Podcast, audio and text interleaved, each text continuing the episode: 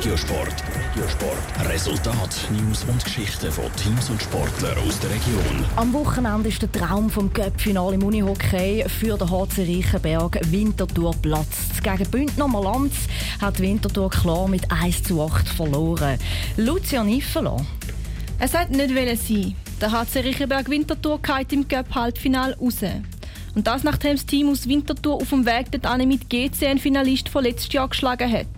Entsprechend enttäuscht sind die Spieler, dass sie so kurz vor dem Finale scheitern, sagt Samuel Nussbecher, Verteidiger bei Riechenberg Winterthur.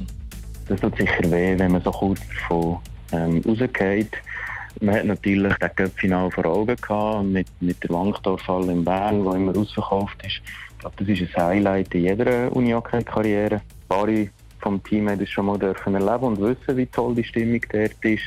Vor drei Jahren ist der HC Riechenberg nämlich schon mal im Cup-Final gestanden. Aus dem ist das ja nichts geworden. An was dass es gelegen ist, dass sie das Team verloren hat, weiss Samuel Nussbecher auch.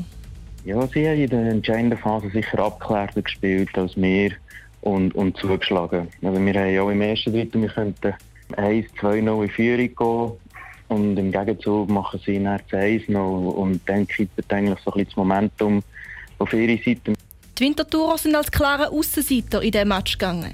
Das haben sie aber auch als Chance gesehen, sagt der Captain vom HC Riechenberg, Nils Konrad.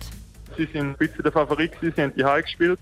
Und wir haben uns eigentlich vorgenommen, zum von Anfang an mutig zu spielen. Es sind eigentlich auch ein gutes Spiel gekommen. Nach dem ersten Drittel steht glaube 1-0.